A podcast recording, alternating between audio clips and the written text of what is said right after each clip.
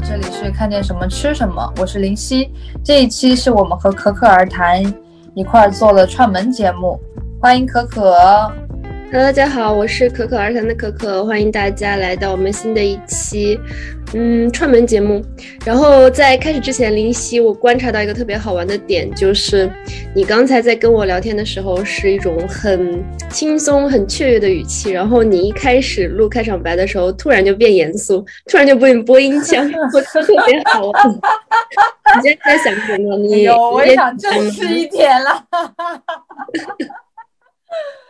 哎，被发现了，被我抓住了小尾巴。被发现了，假装很正经严肃的每次开场，我觉得特别可爱。我们这一期其实就是想，嗯，随便聊聊吧，因为就是我有在你的呃播客看到你发起的那样一个流动客厅的。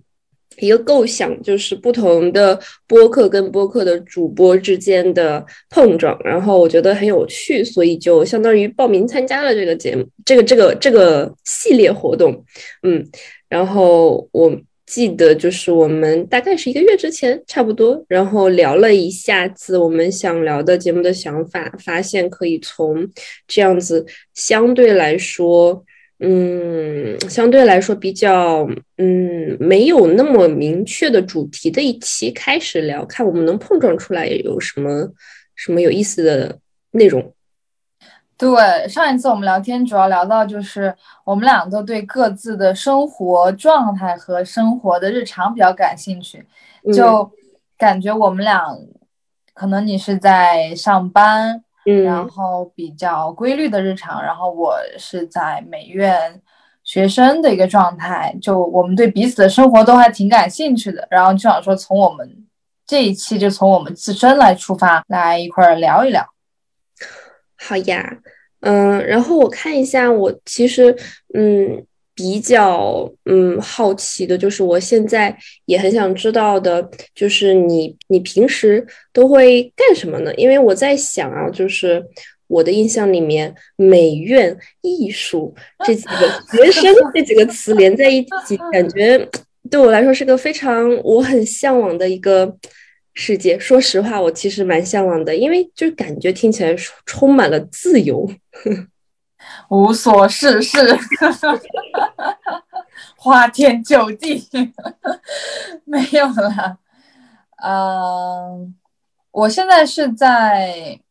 我是在法国，从本，我先介绍一下我的背景吧。嗯，我在国内，然后以成都的一个大学学英语专业，然后休学了。然后又从重新来法国上一年预科，然后从法国美院的一年级开始读，我现在读到了研究生一年级。然后这学期呢，我是在瑞典来交换。嗯，然后我感觉不管是法国还是瑞典，就是美院一年级或者是艺术专业一年级的学生，我们都特别的自由。我基本上每周只有两个 meeting。就是两个讨论会吧，嗯，那种讨论会还是瑞典语叫 “fika”，就是一边吃喝咖啡、喝茶一边吃点心的那种讨论会，还不是说特别特别正式的那种要讲东西什么，大家就是有一个问同学抛一个问题，然后大家在那边聊，就比较轻松的氛围。就每周就只有两个这个事情，然后可能每个月有一次 workshop。关于不同的主题的，然后有偶尔有一些讲座，然后都是可以随机，你可以自己选的。然后大概就是课程上是这样，但是，所以我时间上安排就很自由，我每天基本上都是我自己的时间，我想几点起就几点起，想几点睡就几点睡。但是就是我自己还是有挺多事情的，因为虽然没有什么课，但是你需要自己去完成你的作业和发展你的项目，然后。因为每个人做的东西都不一样，所以你只能自己去发展你自己的东西，然后自己找到自己的习惯。我觉得确实挺自由的。你的那个项目是什么吗？就是你现在研究或者学习的方向？呃，我是主要做行为，嗯，视频，还有装置和面料相关的东西比较多。然后我现在个人的主题是跟性别、然后身份认同，还有身体相关的。所以我现在正在策划一个行为，然后这个行为有一点点像戏剧吧，可以说。然后有五个不同的部分，然后我邀请到大概六七个其他的人来参与，除了我之外。然后这个行为可能有十五分钟的时间这样。行为是指的一个戏剧吗？或者说是一个表现形式？这里我没有。行为是行为艺术的意思。啊，OK，感觉好有趣。它是怎么讲呢？就是你是准备把它放在一个舞台上来展示吗？还是说在一个？你设计好的空间呢？嗯，就是这个项目，我是准备在一个废弃了的，曾经是以前的老的一个火车站，然后现在改成了一个展览空间，但是它就只有一个房间那么大的一个小独栋的房子，它对面，它的边上就是旧的铁轨，现在还有火车过，但从来就没有车在这里停。然后在铁轨的对面是一个湖，然后是在湖边这样。然后我准备是在晚上九点半的样子，等太阳落山了之后做，这样对灯光我就可以更好的调控。然后准备在那个房间里面有三个场景，然后在那个房子的外面还有另外的一个场景，对，大概这样。嗯，这个是会在瑞典吗？还是说你想回到法国来做呢？哦，这个就这就四了，所以就是在瑞典那。这这这个礼拜，我还以为是一个，我还是有点像一个毕业项目，或者是哦，哇，那你会留下什么影像纪念吗？我对我会就是拍视频跟照片，因为好想看，嘿嘿，嗯，就我觉得，嗯，那你是还是还蛮好奇的，就是你从怎么从最开始有这个想法，可能不用说太细哦，就是我只是很。好奇，这个作品吗？嗯，因为我们就没有课嘛，所以你只有去做你自己最想做或者最触动你的东西。然后就有一次我跟我妈打电话，嗯，好像疫情期间吧，反正就是那那电话对我触动特别深。我妈就我们俩就聊聊聊聊聊聊了一个多小时，最后我妈说，我的梦想啊，就是希望你能够。把书读完，然后找个稳当的工作，然后找到一个合适的人、爱你的人，然后结婚，然后找一个比较轻松的工作，生了小孩之后，你空闲的时间想干嘛就干嘛，就做你现在做的那些事情，你把他们当做爱好去做，这就是我的梦想。然后当时我个人也非常的震惊，就是我妈的梦想居然是全部是关于我的设想，然后。一方面我就觉得说很震惊，另外一方面我也觉得说我能理解我爸妈为什么会这么想，可能他们身边的人都是这样，然后他们成长环境也是告诉他这样。虽然我妈是个女强人，但是她依然对于成为一个家庭主妇有非常多的幻想。嗯，虽然我的性格也是比较自主，然后比较勇敢，比较爱冒险那种，但是我妈还是会把她想要成为家庭主妇，但是又没有成为家庭主妇的那个。社会落差和失落感加给我，希望我去实现这个事儿。然后因为这个事儿为灵感，然后我就想说做个行为。然后有，而且有的时候我发现我自己很矛盾，就是我有的时候也会有一种，就比如说我有有时候洗完衣服在熨衣服，就熨着熨着，我就觉得哇特别开心，就有一种哇我就是这个世界上最好的家庭主妇那种错觉，然后我觉得特别开，对，就觉得。哇，我好厉害，把衣服熨的这么平，也太开心了吧！然后就有一种我完成了我爸妈和那个和我成长的社会环境给我的期待的那种满足了那个期待的要求的那种成就感，就觉得哇，我实现了他们说的那种一个很好的家庭主妇、保育员的角色。然后有时候我给我同学他们做饭。我也会很开心，就比我自己给自己做饭开心很多，哇，就觉得啊，喂饱了这些人，他们都那么喜欢吃我做的饭，我可真贤惠，就是那种感觉。所以我觉得也很矛盾，我自己的状态。一方面，我也希望我自己成为一个独立女性，但一方面，在有一些瞬间满足了一些社会或我家庭的期待之后，我也会觉得很满足。然后我就想说。那我要不就试试做点什么，然后就以这个为灵感，我就设计了三个长三个角色，一个是熨不断的熨衣服的一个重复的动作，一个是不断做饭重复动作，一个是从一个窗户，然后在一个女性在跟那个窗户外面招手，就可能是啊拜拜，小孩上学啦，老公去上班啦，还在那边拜拜拜拜，然后在那边等着他们回来那种。我当时脑子里面出现就是日剧里面那种啊，老公都出门了，就是说啊。嗯，不啦不啦不啦不啦，就是有美好的一天，然后回来了，就是啊，你回来啦，那种感觉。然后以这个场景为一个基础，然后我脑子那天晚上就睡觉睡不觉睡不着，我就一直在想那个场景，就想到第一个场景就是可能。我还蛮有恋爱脑的个人体会的，在特别是青春期、初中、高中的时候，大家每天都看言情啊，每天都聊，啊，那个男生怎么样？那个那个男生又看了我一眼，然后啊，我们今天又说了两句话什么的。然后我自己其实还蛮喜欢幻想的，我就觉得虽然恋爱脑是一个蛮被诟病的事情，但是我沉浸在我的幻想里面，我也觉得很开心。就这事儿不关。我想象的那个人怎么样？就光想象这事儿就我就很开心，然后我也想想把这部分呈现出来。所以第一个场景里面，我就策划了一个恋爱脑的形象，然后做了一棵爱心树，就是有一棵树上面全是爱心，然后是做了一个我自己的花园，就是拿绿色的布铺了一个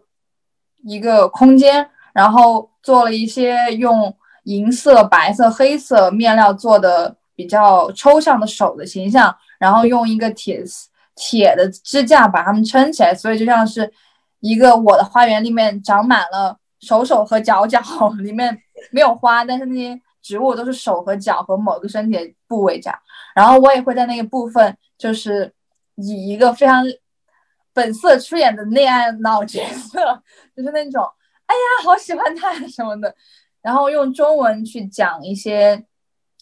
我曾经身边的，或者是我看到过的，或者我自己有过的一些恋爱脑的角色和体验。然后你自己会上台对吗？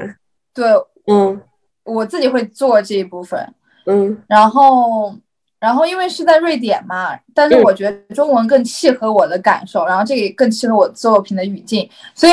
我准备再做一个字幕牌，就是手动那种，就像是便签条一张一张扯的，然后就找一个同学，然后一身黑，就像黑衣人一样，然后在边上，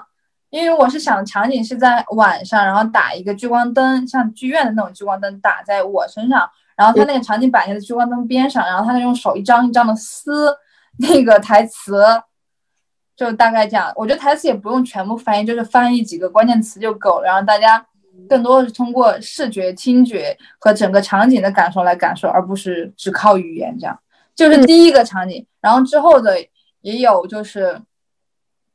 关于我现在对于我自己身份的一个状态的呈现，还有关于家庭主妇的这个身份，还有关于嗯，我前段时间做了一个问卷，就是收集。一个问题的答案，那个问题是：作为女性，你想要对其他女性说什么？你可以对你的妈妈、你的女儿、你的姐妹、你的好朋友、你自己，然后就收到差不多一百份的回答，然后我把它们翻译成了英语，然后会中文和英文同时用在第三个部分。我制造一个 king 国王的角色，是一个女性来做的，然后把收到的所有这些答案都那个。展示出来，就是，对，都念出来。嗯，对，这样。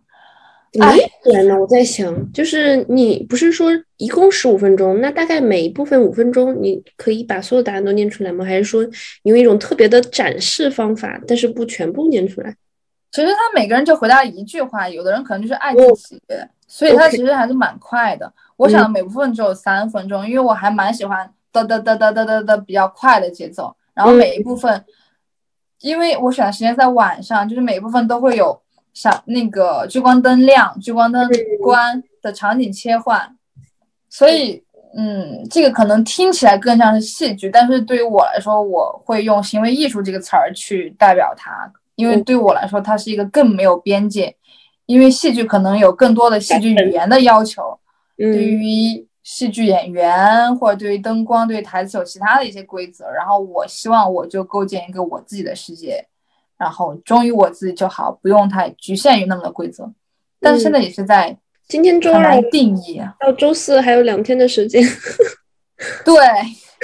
我今天才遇到了，我觉得这个事儿最最大的问题对我来说，目前就是沟通，因为我们之前上学就是都是老师上课，然后你就跟着老师走就好。然后我现在自己开始做自己的项目之后，比如说这个就是是一个很依赖于别人的，因为有有大概五六个角色都需要人来参与，我自己可以做一两个，是因为我觉得我契合。嗯。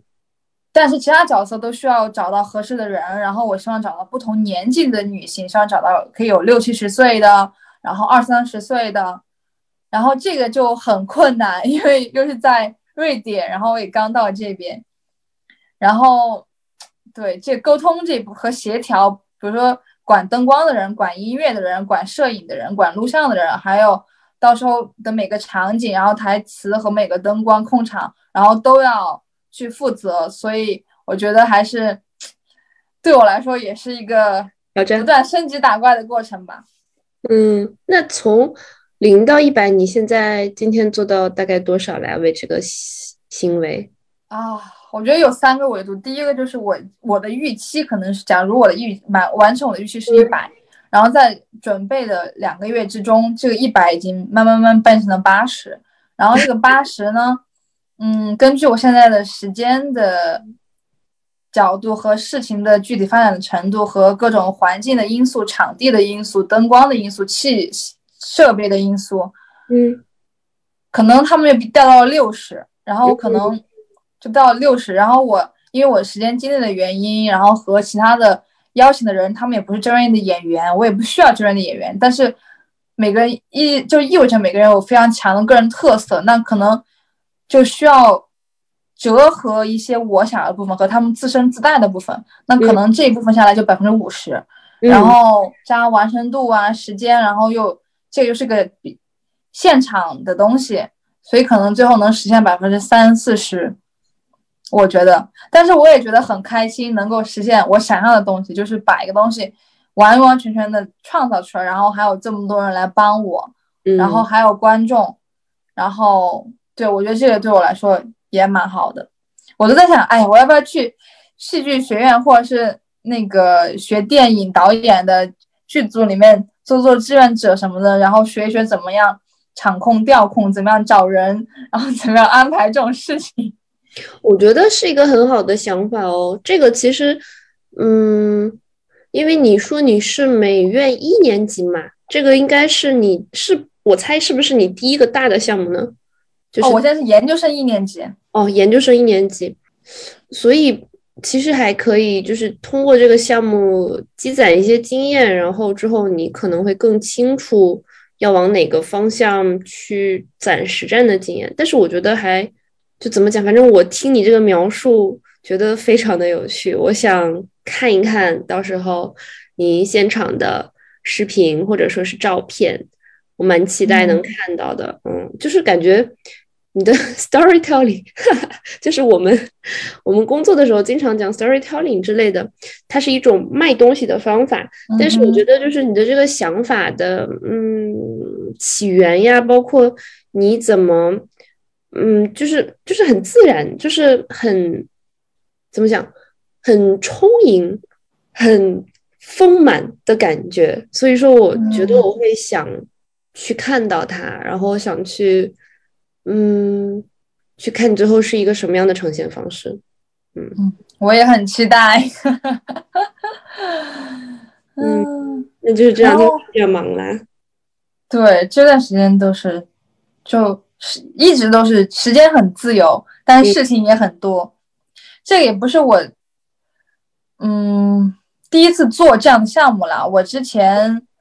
本科毕业的时候的一个作品也是跟这个也是这样的行为，然后当时装置做了很多，然后也是邀请了有有哎一个两个有四个其他的朋友来做这个行为的部分，我就没有参与到里面。然后之前我的行为可能是跟我自己有关，是我自己直接一个人去做，然后也没有那么多的场景，所以也是这么一个发展过程。嗯，对，我觉得好处就是因为这个，你刚刚说那个充盈的感觉，我可能就觉得是因为没人逼你，也没人要求你，也没人推你，也没人监督你，就是你能做的东西，只能是你发自内心真的想去做的。如果你觉得你应该去做，那你可能没有办法推自己推那么远，因为就是你能推得了一天、一个月、一年，但是你推不了两年、三年。然后我现在可能是我来法国的第五年了。嗯，然后可能他也推不了这么久，你只有去做你真的内心想做的事儿，而且每个人可能表达的方式不一样吧，有的人是写作，有的人是拍电影，有的人是做雕塑，那我可能是行为这个媒介和这个方式是最适合我的。然后我在做这个事儿的时候，我我也就特别激动，就激动到我睡不着觉，然后特别开心，就是看了就很开心。嗯。你在你在有这样源源不断的想法的这个过程里，就是你在我感觉就是你学习的这个路上，有没有就是那种片段的空白，就是你不知道自己想做什么？嗯，有没有那种因为太过自由，所以不知道想做什么的时候呢？嗯，我觉得我大二的时候就有，嗯，但是我是那种就是太过自由之后，我就会。工作狂，我就会超级疯狂的做东西的那种。做什么呢？然后当时就是做太多，就每个老师的东西我都把它发展成一个大的项目，所以到后面我就有五六个项目同时在进行，就特别多东西，然后每个东西都很散，然后每个都是在完成作业，就没有我自己主动性的东西，也看不到说我感兴趣点是什么。嗯，然后很多就因为压力大，可能做东西可能是我以为能够满足别人要求的东西，但其实。别人看起来就一眼就看得出来，你只是为了满足别人而做，而不是你发自内心做。但我觉得就很迷茫这个事儿，是因为就算是我们学校有同学什么的，但是每个人做的东西都不一样，然后没有人是跟你完全一模一样的，所以所有东西都得是你自己去找。然后可能有的人工作习惯快一点，有的人工作习惯慢一点，有人喜欢计划的井井有条，有人就没有计划，就是在很多的不同之中。我觉得也挺迷茫的，包括我现在也挺迷茫的。但是有的时候，但是我发现好像大家都挺迷茫的，所以就好了一些。我想说的就是，我觉得我也挺迷茫的，就是怎么讲呢？你说一个东西，嗯，我觉得我羡慕就是你们这一类专业的原因哈，就是觉得我觉得你们有一直热爱的那一个东西，然后。哦，就像你说的，他不可能一直热爱，但是你就是会有的时候会迸发出那种活力、火花，然后他会推着你去完成项目，或者说是带来你的作品。嗯，但是我一直都是，嗯，因为我跟你不一样，我是在呃商业世界摸爬滚打的，然后我是走的是嗯工作的那条路，所以我需要生活在框架里面。我需要就是，比如说我的工作，现在的工作，我有百分之五十是可能我真的很喜欢的，另外百分之五十都是我需要为了满足我的角色，然后领到我的薪水而做的一些事情。所以我觉得，在我的日常生活里，就比方说我的工作，它就没有办法给我带来像你一样的那样的做完作品的满足感。然后，这个是我觉得相对来说比较遗憾的事情。这个是我工作了三四年，我感受到的比较遗憾的事情。就比方说，我今天的一天啊，今天的一天，我可能有百分之三十的时间是在很无聊中度过的。这个无聊不是说我没有事情干，而是说我不知道我为什么在。干这个，或者说，我觉得我不是很喜欢在干这个。然后今天，这个今天我一天最开心的那一小块时间，是我晚上炒了很好吃的鸡肉，呃，炒杂蔬，然后把自己喂饱了。我觉得我很健康，很轻盈。然后是这个时间段，但是我这么说的目的不是叙述我有多悲惨啊，就是我过得挺好的最近。然 后只是说我在生活里面，我可能会这种就是时不时的我会有这样子的想法冒出来，就是觉得我的工作比较无聊，然后没有什么意思。也这也是我为什么很就是比较羡慕学艺术类的呃同学或者朋友他们的一个生活状态的一个原因。嗯嗯，我觉得可能我刚刚讲的是作为我的学生的一个角色，然后创作这个过程的事儿。但是如果说是离开了学校之后，可能我之前实习的艺术家或者是。暑假做的一些事情，那我可能觉得创作是作为艺术家身份的很重要和基础的一部分。但是作为这个身份角色之下，你可能也就是我，包括我之后未来可能面临着没有一个稳定的社会角色。那可能比如在法国，它的体制纳税的这个角色里面，可能艺术家不是一个稳定的角色。那可能不会像其他东西给你那么多的这个职业相关的保障，可能更多是需要你自己的沟通和自己去建立联系。可能假如你在其他公司工作，然后你失业了，你工作没有了，或你被开除了，你会有社会保障一系列的制度，然后你跟别的你跟你公司有官司，你可以去法院起诉。但是作为艺术家这个身份，现在法国社会是没有这些法律上的帮助的，它不是一个嗯。我也说不清楚垃圾词，然后，然后还有一个是，就是艺术家也是，如果包我可能自己未来之后不会去说，不会是以教书为主的，嗯，然后可能是以自由职业者身份，那自由职业者可能就面临着我有段时间可能接到什什么事儿就接到了，如果我接不到接不到，然后我可能我的经济来源。有一部分是需要去申请各种各样的奖，嗯，项目各种各样的奖金、奖学金啊，或者各种各样的 books。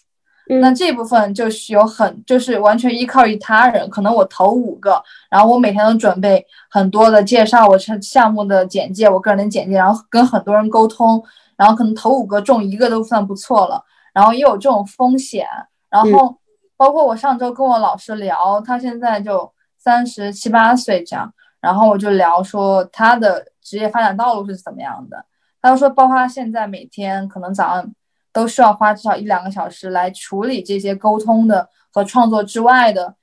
作为职业自由职业者这个身份所要承担的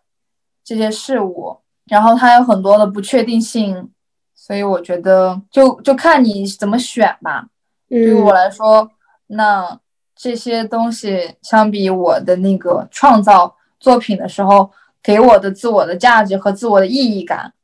就我觉得我在创作的时候，是我能感觉到我这个人是存在在这个世界上的。嗯，那它是其他东西无法取代的。那我觉得那就值。嗯，因为你还是学生嘛，这个是你想之后走的职业道路吗？就是一直在这条路上发展下去，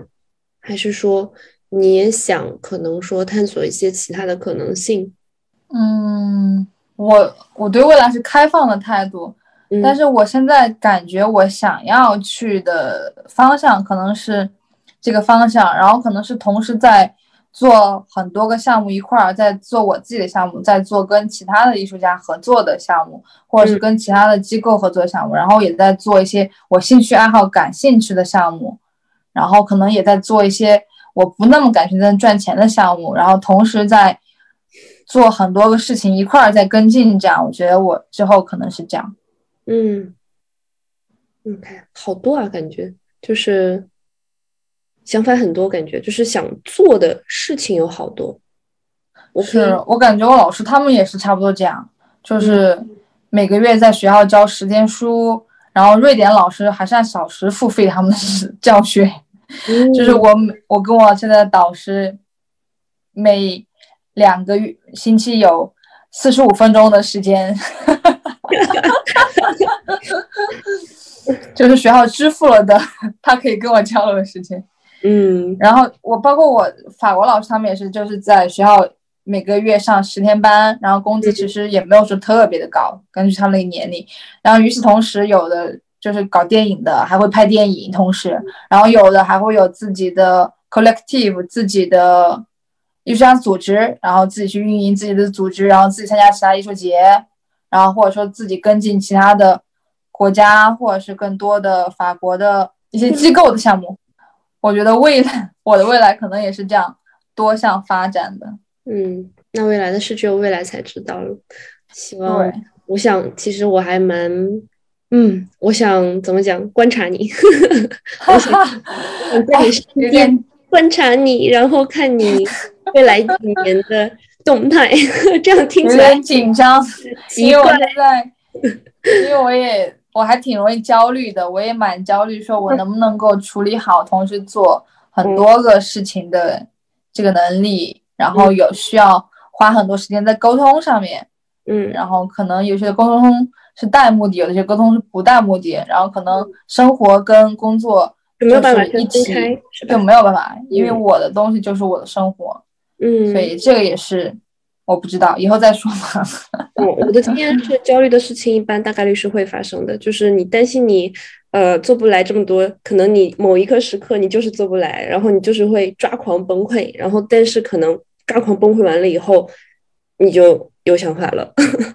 我我的经验是这样子，因为在我生活里面发生的哦大部分事情，好像就是我担心的事情，它总是会发生。我觉得我自己能力不够的地方，然后我也可能很大程度上的会在那里栽坑，但是等我栽完了以后，就很抓狂、很痛苦，然后之后就会，嗯，再站起来再看一看的时候，就会又觉得还好，嗯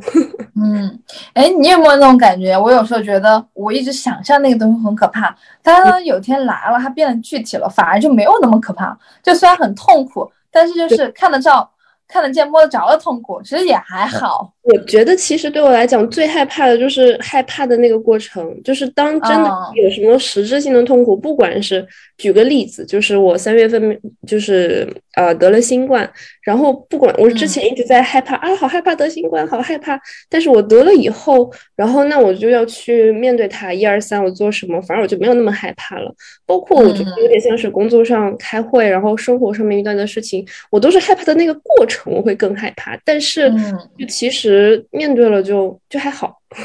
我不知道你有没有这种感觉呢？我觉得有哎，就是它变得具体了之后，就还还好。嗯，但我貌似啊，就是恐惧，它就是会比具体的事情让让我更害怕，就是恐惧。嗯，对，我也觉得就那事儿摸不见、看不着是最恐怖，或者是在它发生之前是最恐怖的。嗯。嗯，哎，刚刚一直在说我呢，你刚刚也说了一下你大概的日常，嗯，要不要再多说点？我今天对我那我就可以简单说一下我是干嘛的，就是嗯嗯，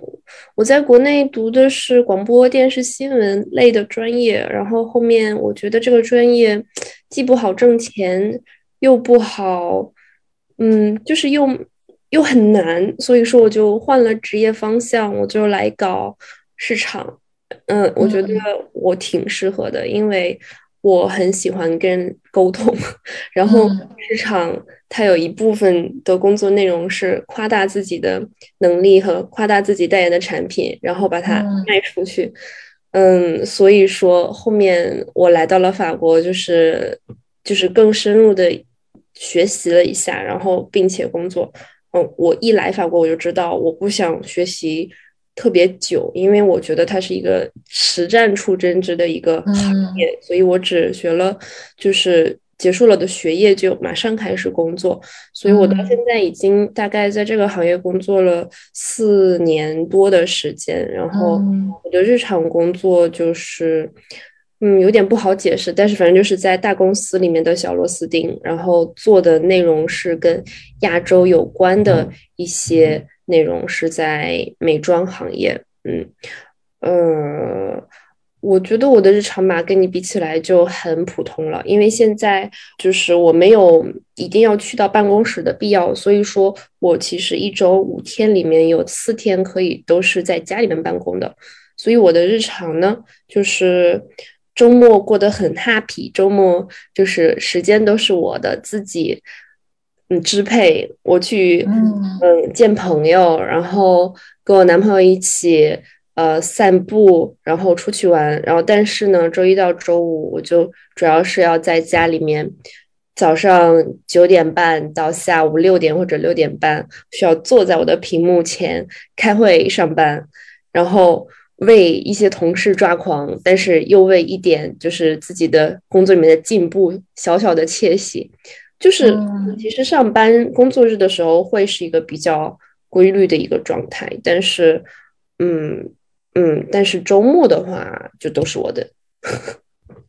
我我可能我们家也没有人就是没有在公司上班这样的人，然后然后我完全没有概念。我一直很好奇，大家上班到底在干嘛呀？就感觉都很忙的样子。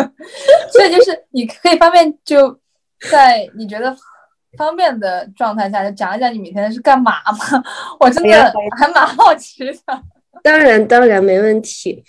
嗯，我上班百分之百的时间吧，有百分之三十是在做 research，就是在学习东西，了解市场趋势，然后再补充自己不不不懂的知识点。然后呢，我觉得是有百分之四十的时间还有空间是花在沟通、传递信息，就是不是我自己原创的东西，是。把一个信息从一块儿传递到另一块儿，当个工具，我觉得更像是一个工具。就是不管你是传递信息，还是组织一个会议，嗯，让大家讨论一个东西，这个都不是我原创的东西，这个都不是我展示我的想法的时间，就是就是类似于比较工具化的时间。然后其实哦，还有百百分之二十的时间，我可能是在嗯讨论一些就是。对于我这个职位，或者是我在管的，比方说是一个计划比较重要的一些，就比如说方式方向的问题，然后我需要这百分之二十的时间去告诉别人我的想法，让他们知道，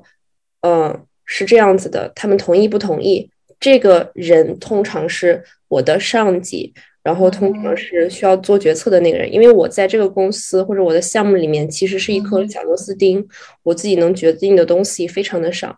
然后还有百分之的十的时间，我用来给自己迷茫，就是就是迷茫迷茫加摸鱼，就是就在想我到底在干嘛，然后我的工作值不值得做啊？我好像也在做着，看起来很也比较重要啦，但是好像又没有没有。很有意义的工作，就是我会留一点点点点时间给自己摸鱼。嗯，对对对，是摸鱼。神奇，神奇啊！有万万千千的打工人都是这个样子的。可能因为我们家就是自己单干的那种，所以你家你就是嗯，你爸爸妈妈他们是不是比如说经商呀，或者是开店呢？对我妈就是开店的，然后我爸半半上班半帮忙我妈讲，然后我们家其他的比较近的一些家亲人也都是做生意的，嗯，所以我可能就完全没有概念在公司上班是个什么样的，或者是在一个比较大型的机构上班是什么样的感觉。你们家大家都是？做不在大型公司工作的工作，我们家我爸妈两个人都是在一个大型国企工作了二三十年的，二三十年吧，嗯，然后再往上，我的亲戚或者说是嗯祖辈，他们也都是在公司里面工作的。哦，真的，我我的这一支。数下来就没有几个不在公司工作的，我觉得好好玩，就很神奇。我在想，是不是多少家庭他还是会有点影响到我们后面的选择？我觉得会，因为我们家好像就是到我外公外婆，到外公外婆的爸爸妈妈那一辈也都是做生意的。嗯，然后。而且就是我妈，虽然我爸妈虽然有抱着那种让我当个老师啊，当个医生啊，这样当个公务员啊这样的幻想，嗯，但是我也做不了的时候，他们也从来没有，只是说，哎，你去你去，但是从来没有实际行动上的叫我去干嘛干嘛。嗯，然后之前不是。二零年的时候疫情嘛，然后当时也没上课，我妈就我觉得真的暴露她的本性，她就说：“哎呀，书不要读了，读书有什么用嘛？你拿个文凭回来，你。”你如果自己给自己打工，你自己当自己老板，谁要看你文凭啊？回来开火锅店好了。开火锅店吗？然后我觉得你没有开成。对我爸妈就是他们的心里面就压根就不是很在意这个东西。包括现在读研究生，他们也是就哎呀，想读就读，不想读就算了，就是这种。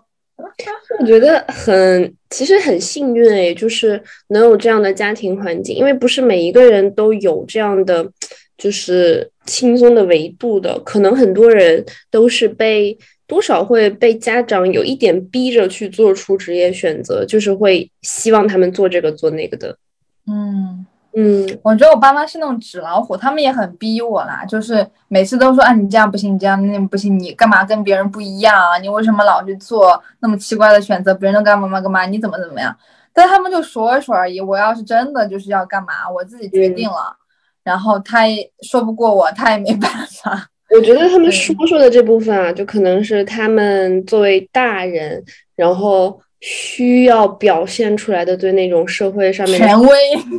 服从，但是你真的要做什么，反而是他们就是他们自己就是内心比较自由自在的那一块儿，他们肯定是会让你去做啦。这样子，他们我我猜啊，就是他们心里面会觉得很舒服，就看到你去自由自在做你想做的事情。嗯，可能吧，可能也是，哎，没办法啦，就这样吧。我爸爸妈妈他们也没有逼我变成一个白领，但是，嗯，但是我可能是因为我就是我自己想变成一个白领，而且我不但想变成一个白领，我还想变成一个都市职业女强人。哇！我不但想在家办公，我还想领导一支 team，变成 team leader。挺好的，挺好的。对我从小我就有这样子的幻想。嗯，我觉得可能一部分的原因是因为我妈妈她比较温柔，她更顾家一些。嗯，所以某种程度上，我就是想去体验另一种身份，另一种就是作为女生的可能性。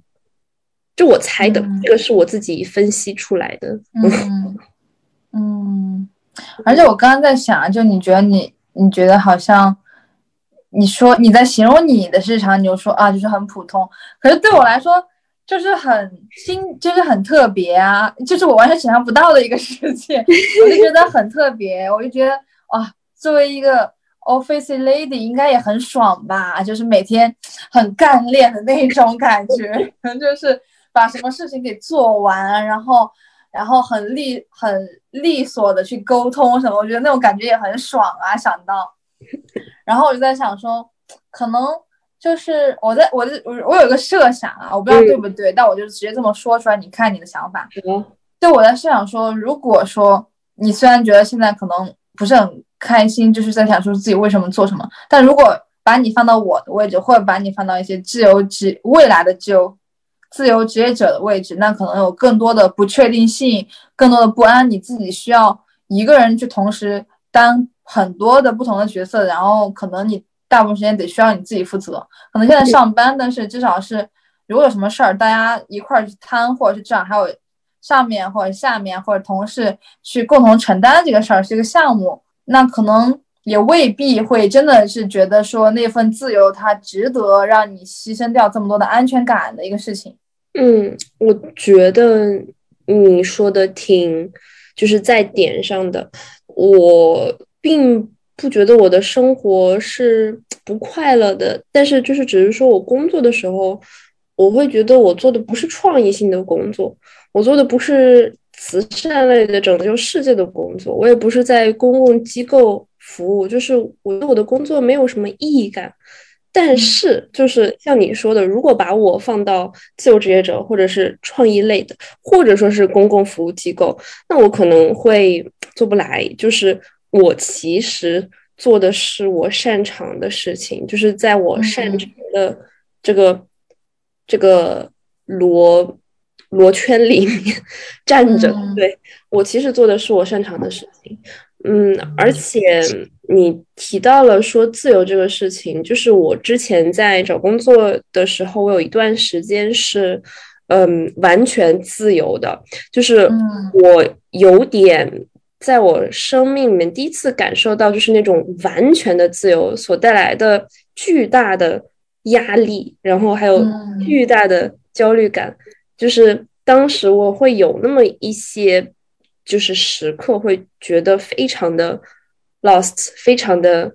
就是想不清楚自己在干什么。所以我感觉，其实自由职业者他需要，嗯，我觉得啊，就是你告诉我我说的对不对？他需要自己有比较明确的喜欢的东西，然后比较明确的自己想做的方向，才不会被这种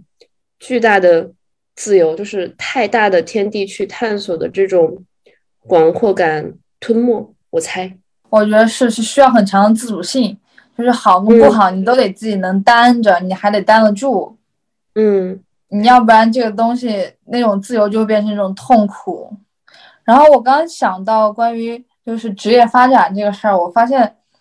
就我发现我好像我从二零年二一年我当时本科毕业就一直。对这个事儿很迷茫，就不知道之后要怎么办，有什么样可能性。然后就遇到一个人，就会跟他聊，特别年纪比我大的会说：“哎，你怎么样到今天这一步的呀？你怎么怎么样的呀？你都干嘛什么的？”大家都怎么说？然后我发现 很多的人，就我身边遇到人，他们都做过各种各样七七八八的事儿。就比如说我暑假实习的一个艺术家，然后他现在已经六十多岁了，然后他是一个专门给嗯戏剧做法语叫 snow cafe 的。就是场景搭制的这么一个艺术家，然后他之前学建筑学了十年，然后他才本科拿到他的那个建筑的本科文凭，但他从来没有做过建筑相关的工作。嗯，然后我说你不觉得时间很浪费吗？十年？他说不会，他就真的很喜欢这个。然后其他的现在的，然后感觉，而且我最近在看一本书，然后它叫。也许你该找一个人聊聊，然后里面有个心理，我前段时间有看过啊，那个真的很好看。然后那个心理咨询师他也是之前是好像是写，哎，就写是编剧，给美剧写编剧的。然后后来又去学医，然后又去学医学了好多年，医学院毕业之后，然后又重新再去学习心理咨询师。他最后就说，他好像过去做的每一个事儿。都帮助他今天到达了今天这一步啊！我们这我现在我最近遇到的这些老师或身边的一些比我年纪大的也是，就可能之前，嗯，比如说我们最近有一个教我们职业规划道路的老师，然后他之前大学是学艺术的，然后他发现他自己特别喜欢教别人这个事儿和带领团队这个事儿，然后他在做了十年艺术家，就发现这个过程中很多经验其他人不知道。然后他就专职去做了一个艺术机构，然后专门来教别人如何在瑞典就成为一个职业艺术家。这个是道路，你可能会需要经历什么，你可能需要做什么，然后就变成了一个有点像导师或者是那种对咨询师这样的一个角色了。嗯。然后我们这个项目的项目负责老师当时找到他，就觉得哦，他就是这个职业规划这个课程的最佳人选。因为他就契合了很多点，就很符合这个综合的选项。然后我觉得还蛮有意思，好像就是说，可能你会做各种各样不同的事儿，但是最后那些事儿都会把你推到你自己最合适那个位置。然后那个位置可能不是一开始想象的固有标签的那样，一开始就一直去做，然后可能是有很多的不同经验，然后把你非常精分的分到了那个位置。然后我觉得。很有意思，有种我这么听你讲说，其实有种有一点点宿命感的那种感觉，就是你之前经历的事情，然后最后把你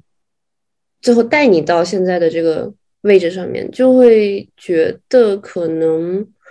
需要一点耐心吧，就是需要点耐心，看生活会带你去哪里，是。我就感觉我们这边同学，哎，他们真的哇，每个人的经历都好丰富啊。就我这边研究生的同学，我是我今年二十四岁，九七年的，就算里面年龄最小的。其他的有有一个四十多岁的，然后有平均年龄是三十岁左右。然后有的之前是学生物工程的，有的之前是足球教练，然后有的之前就是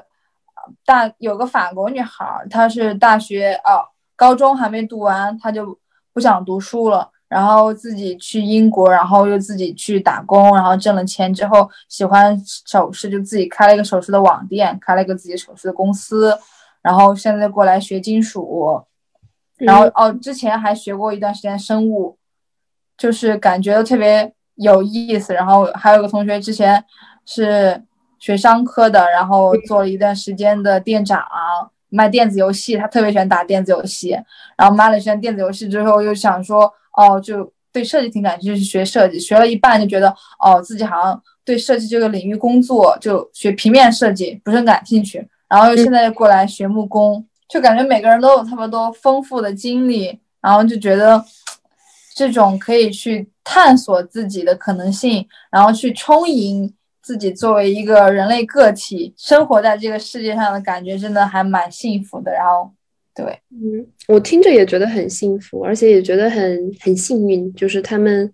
有这样的机会可以就是到这一步吧。感觉你说的那些例子，他们之前做的跟现在做的有的。都不太搭边哎，就是感觉有的不像国际性的跳跃，就是哗一下就拐过来了。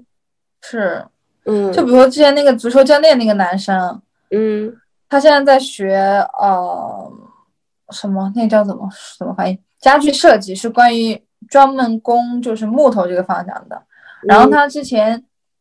就是本科的时候学的是，他现在是做哎。本科是做一些设计，就是什么沙发啊什么的，然后现在是做可能椅子啊、桌子，然后最近喜欢做盘子。他说他之后五年，我们那个未来规划课五年的计划，他想开个自己餐厅，然后那个餐厅里面的家具都是他收集的，或者是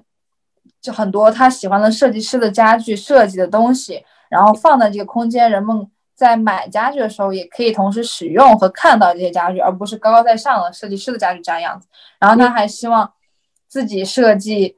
或者是制作所有的餐厅会用到的餐具，然后他特别喜欢做饭。嗯，他他有一个教母从德国带过他德国人，跟了他四年了，一个老教母了。天呐，就是老老泡菜水。对对，就是那种。然后他就是他那个餐厅当然也要做饭啦，然后他也希望那个是一个作为一个文化空间，然后可以定期组织一些活动啊、交流啊。我觉得。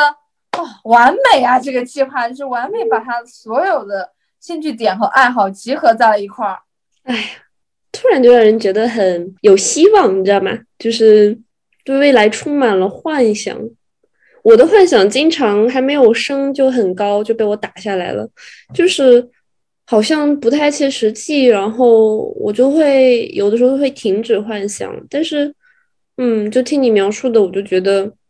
可以，我今天晚上可以继续再幻想一会儿，然后就沉浸在我开心的幻想里。嗯，再沉浸一个时间。我觉得沉浸在幻想真的是很开心的一个事儿。我我之前也会觉得很自责，就是感觉我啊老是想东想西的，每天幻想一些没事儿的。然后，而且我之前分不清现实跟想象的边界，就会很影响我日常中跟人的交流。就可能我脑补我跟一个人都。到生二胎的角色，可能我们俩刚认识这种就很尴尬了。但是后来就发现，我把我的想象有个边界之后，然后我们可能只是我想，就是我开始脑补，然后我开始哦，我就脑补这么十分钟，我就脑补这么一个小时，完了就完了，就回归正常生活。然后我所有的想象，我就不限制我自己在那一个小时里面，而且真的很爽，很开心。对，我觉得它其实有一点像是。冥想就是它不是有目标、有主题的冥想，而这就是你自己在你觉得安全、觉得开心的那个脑补的那个泡泡里面去释放自己的一切。我也我有点 get 到你说的这个意思。我觉得我现在也会，嗯，再比如说遇到自己很想做然后做不成的事情。或者是遇到一些人，我会有那么一个脑补的小泡泡出来，会自己也是会在里面，嗯，开心的脑补，嗯。然后我在想说，你日常除了艺术，除了你的创造以外，还有什么比较有兴趣的点？就是你有没有什么别的事情是你感兴趣的？哎，这就不得不说一下我的一个小爱好了。什么 什么爱好？意思？我特别喜欢钱。啊？我们家不是经商的吗？嗯。我妈从小到大，我们出去吃个饭什么的，我们俩的一个小游戏就是，比如我们俩出去吃个面，她就会问我：“你知道这个这个店一个月能赚多少钱吗？” 然后我怎么知道？然后我们两个开始算啊，他这个流水多少啊？他这个店面的位置啊，租金啊，然后这个成本啊，这错，然后就最后那个算出个大概。然后我就很喜欢金融，我就很喜欢算钱这个事儿。我每次不开心或者抑郁，或者是觉得很沮丧，我就会看一些财经新闻。然后之前，特别是之前疫情的时候，我就觉得啊，特别焦虑，特别迷茫，然后我作品很迷茫。我就去报了一个美股课程，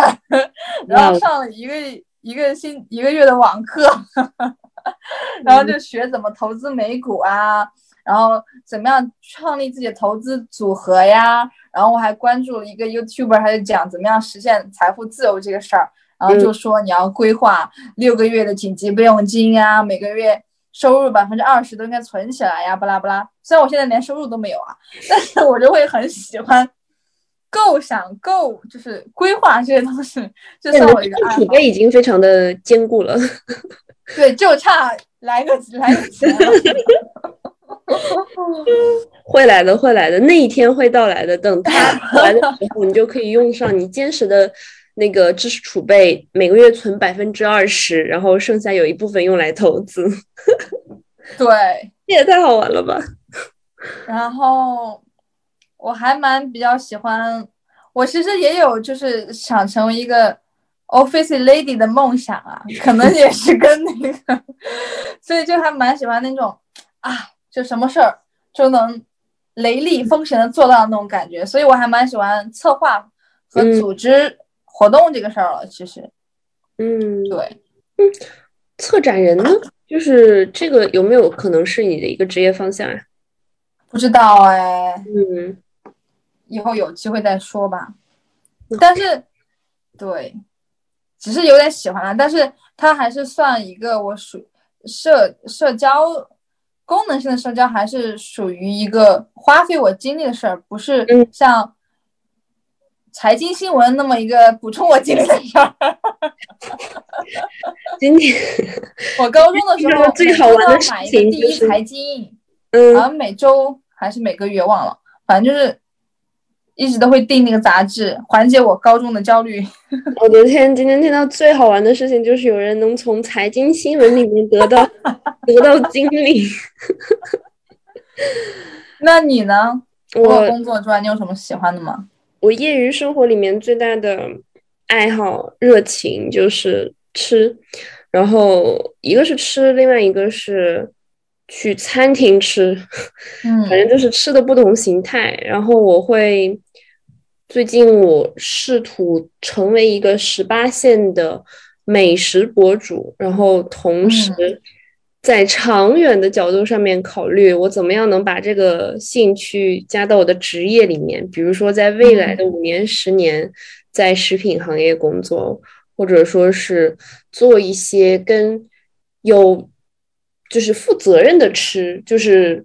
嗯，对地球不造成那么大伤害的吃的一些工作，嗯，但是我平时我就特别的对这一点感兴趣，嗯，像但是我觉得除了这个吃啊，我是很精通，我是我认为的专家，像别的我的爱好都是很大众的一些爱好，就比方说是旅游，我觉得大家也都喜欢旅游吧，我也喜欢旅游，就比方说是。想做一些体育啊、运动啊，我也都是跟大家一样喜欢做这个做那个，所以我觉得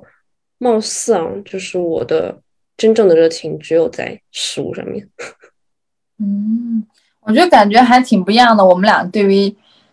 热情的定义，感觉你的定义是你在这个事儿上喜欢，并且做得好，并且 专业。然后我的定义就是。他能给我能量就好，我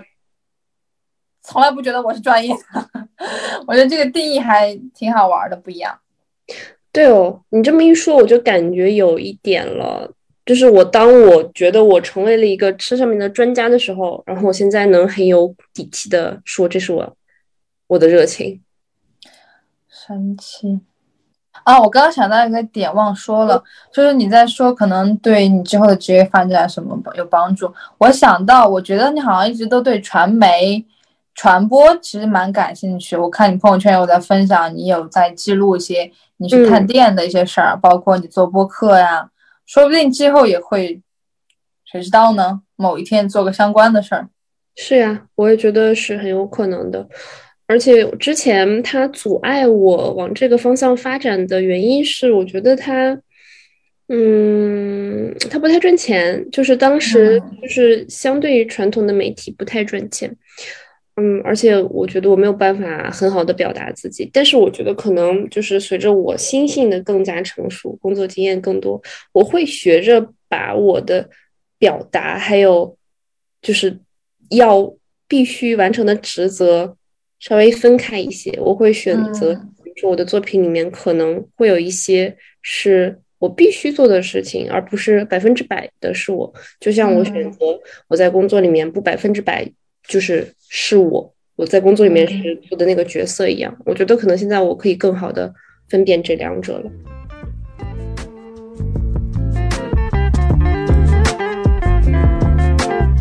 如果你有什么对于我们今天分享内容的感受和想法，欢迎给我们留言，也欢迎扫码加入我们的粉丝社群，参与投票我们每期的封面，和我们一块进行更多有趣的讨论。今天的节目就到这里啦，期待和你的再次相遇，拜拜，拜拜。